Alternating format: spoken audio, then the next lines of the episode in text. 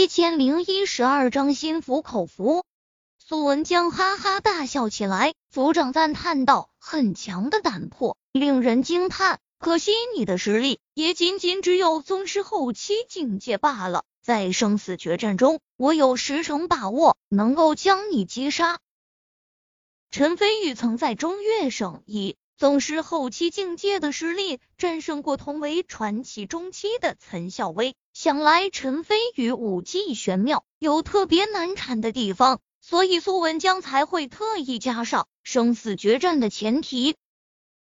因为在生死决战中，他可以毫无顾忌的尽情出手，而他所修炼的武学特点，也是在生死决战中才能发挥出最大的威力。陈飞宇神色越加玩味，慢慢悠悠的给自己倒了一杯酒。既然你这么自信，那你还等什么？我怕把你打死之后，万一宗主他老人家回来找我麻烦怎么办？苏文江也不隐瞒，直接把自己的顾虑说了出来，继续道：如果识相的话，把碧玉扳指交给我，我们今后还是朋友。你遇到什么麻烦，我也可以全力助你，怎么样？那无妨。陈飞宇笑着道：“开山老人之所以把碧玉扳指交给我，是看中我的实力，让我代为照拂白羊宗，免得白羊宗被仇敌给趁机灭了满门。如果你能够杀了我，就证明我实力不济。你杀了我开山老人，不但不会怪你，反而还会嘉奖你。”所以你尽管动手。咦？苏文江惊奇的看着他，压道：“你真的不怕死？不是不怕死，而是以你的实力还杀不了我。”陈飞宇信心十足，可是，在苏文江眼中看来，却是一个嚣张狂妄的小子。好狂！看来我不使出真本事，倒还被你给小觑了。苏文江阴沉着脸色站了起来，随手拍在饭桌上，只听叽叽的摩擦地板上，饭桌已经向后滑到了墙边，露出中间老大一块空地。陈飞宇依旧坐在椅子上，手中还拿着酒杯，将饮未饮，笑道：“看来这是真要比划比划了。那你想怎么比？我还是第一次见到你这么嚣张的后生晚辈，很想一掌把你给毙了。”苏文江走到包间的中央，傲然道：“可惜这个包间太小，没办法全力施展。而且我也怕杀了你后，宗主回来后怪罪于我。不如我们来一场文斗。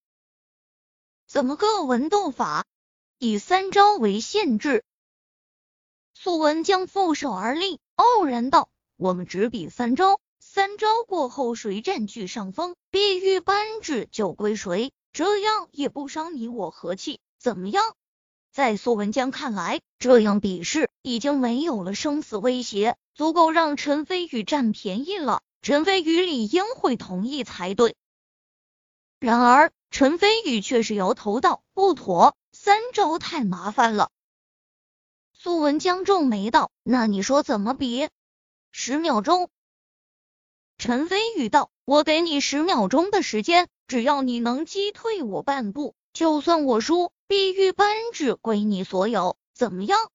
苏文江眼中惊奇一闪而过，压道：“你确定要这么比？”当然。陈飞宇笑着道：“另外，我还有一个条件，一旦你输了，碧玉扳指不但归我所有，你也要臣服于我，怎么样？”苏文江摸着下巴。认真思索了一下，别说十秒钟击退陈飞宇了，以他的实力，一旦全力施展，足以在三秒之内把陈飞宇给轰趴下。他找不到陈飞宇能够获胜的丝毫可能。想到这里，苏文江感觉胜券在握。既然你执意这样比，那我就成全你。输了之后，你可不要后悔。我陈飞宇行事从不后悔。陈飞宇笑着道：“看他的样子，比苏文江还要自信。”开始吧。苏文江冷笑了一声：“你小子狂妄嚣张，输了之后可怨不得自己。”陈飞宇开口道：“十。”苏文江双拳紧握，体内真元疯狂运转。陈飞宇神色放松，没有丝毫的防备，继续道：“九。”苏文江眼中厉芒闪烁，突然踏地向陈飞宇快速冲去，强大到气劲，不断冲击着四周的墙壁。如果不是他刻意收敛，单单是散溢出的气劲，就足以震塌整个房间。八，陈飞宇轻笑一声，连防御的动作都没做。苏文江眼中惊奇一闪而过，难道陈飞宇知道不是自己的对手？所以想故意输给自己，那自己可不能真把陈飞宇给杀了，否则宗主那里交代不过去。他正准备将拳上的力道收敛几分，突然浑身大震，只觉得脑袋里仿佛被大锤重重的砸了一下一样，传来难以忍受的剧烈疼痛，五官都为之扭曲起来，体内真气顿时紊乱，在他经脉之中乱窜。苏文江闷哼一声，嘴角流出一丝鲜血来，向后噔噔噔倒退了两步。眨眼之间的功夫，苏文江已然受伤，而陈飞宇依旧端坐在座位上，手中还拿着斟满清酒的酒杯，神色写意道：“四，原来刚刚苏文江吐血后退的功夫，又过去了好几秒钟。”苏文江连嘴角的血迹。都顾不上擦，心中充满了无比的震撼。陈飞宇到底是怎么做到手不动脚不抬就伤到自己的？难道陈飞宇武道境界跌落的传闻是假的？三，陈飞宇笑着道：“时间快到了。”苏文江脸色大变，来不及多想，爆发全力，再度向陈飞宇冲去，注意力牢牢锁定在陈飞宇的身上。就在他快要冲到陈飞宇跟前时，一股危机感陡然升起，脑海中更是传来一阵轻微的刺痛感，仿佛他只要再前进一步，就会受到严重的伤害一样。苏文将心中惊骇，当机立断停在原地。并且向后急速退去，脑中的刺痛感以及心中的威胁感顿时消失，就好像从来就没存在过一样，不由更加惊骇。二，陈飞宇笑着道：“你快输了。”苏文江站在原地动都不动，他紧紧盯着陈飞宇，感觉陈飞宇的身前好像有一柄无形的利剑，一旦他靠近陈飞宇，就会被利剑所伤。非但令他防不胜防，甚至还能无视他的护体罡气，简直太可怕了。可问题是，陈飞宇到底是怎么做到的？苏文江感觉眼前这一幕超越了他的武道常识，突然之间又若有所悟，有些明白过来，为什么宗主会将那么重要的碧玉扳指交给陈飞宇了。原来陈飞宇的实力的确到了骇人听闻的程度。一。时间到，你输了。陈飞宇说完，端起手中的酒杯一饮而尽，痛快。苏文江站在原地，脸色难看，凝重道：“你到底是怎么做到的？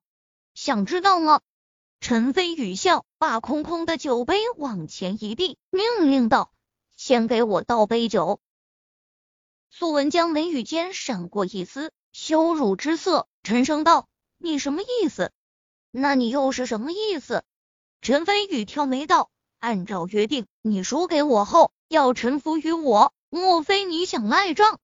苏文江脸色一阵青一阵白，他的确跟陈飞宇这样约定过，可是，可是他从没想过会输给陈飞宇，而且还是如此轻易的便败下阵来。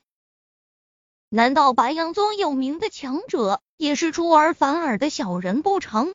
陈飞宇嘴角笑意越发的嘲弄，苏文江神色挣扎。就在陈飞宇的笑容越来刺眼的时候，他哼了一声：“苏某愿赌服输。”接着，他手微扬，一股吸力拉扯下，饭桌从墙边吸到他跟前，重新恢复了原位。而且在此过程中，桌上的酒菜纹丝不动，足见他对于内劲的运用到了何等精微的地步。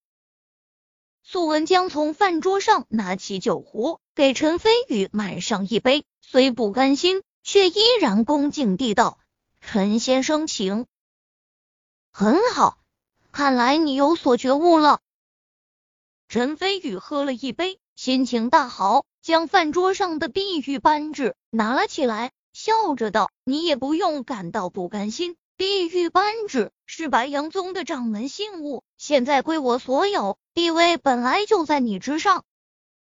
苏文江一想，也是这么个道理，心里这才或多或少好受一些，好奇问道：“陈先生，按理来说，我的实力要远远强于你，可在刚刚的比试中，我却难以接近你分毫，甚至不知不觉中就被你所伤，你到底是怎么做到的？”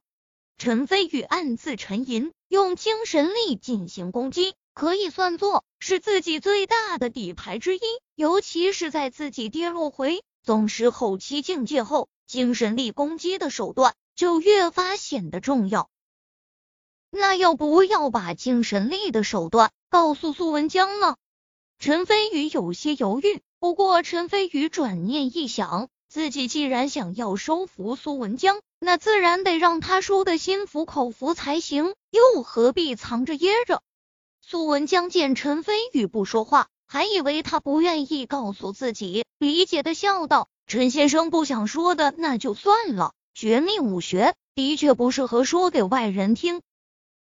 你误会了，所谓用人不疑，疑人不用。既然我想让你臣服于我，那就没什么好瞒你的。”陈飞宇淡淡地道。苏文江一愣，紧接着肃然起敬。陈先生这份心胸与气魄，令苏某敬佩万分。陈飞宇笑道：“别看我只有宗师后期境界，但我想要赢你轻而易举，原因很简单，那就是我的精神力很强大，强大到足以在一瞬间秒杀掉一位传奇中期强者的程度。”苏文江震撼无比，精神力足以秒杀传奇中期强者，靠，这是什么神仙手段？陈飞宇继续道：“也就是说，上次在废弃炼钢厂的时候，就算没有碧玉扳指，我也足以一瞬间秒杀你，救下四井千家和林月皇。”苏文江心中。掀起了惊涛骇浪，好半晌才弯腰恭敬地道：“陈先生，神仙手段，苏某输的心服口服。”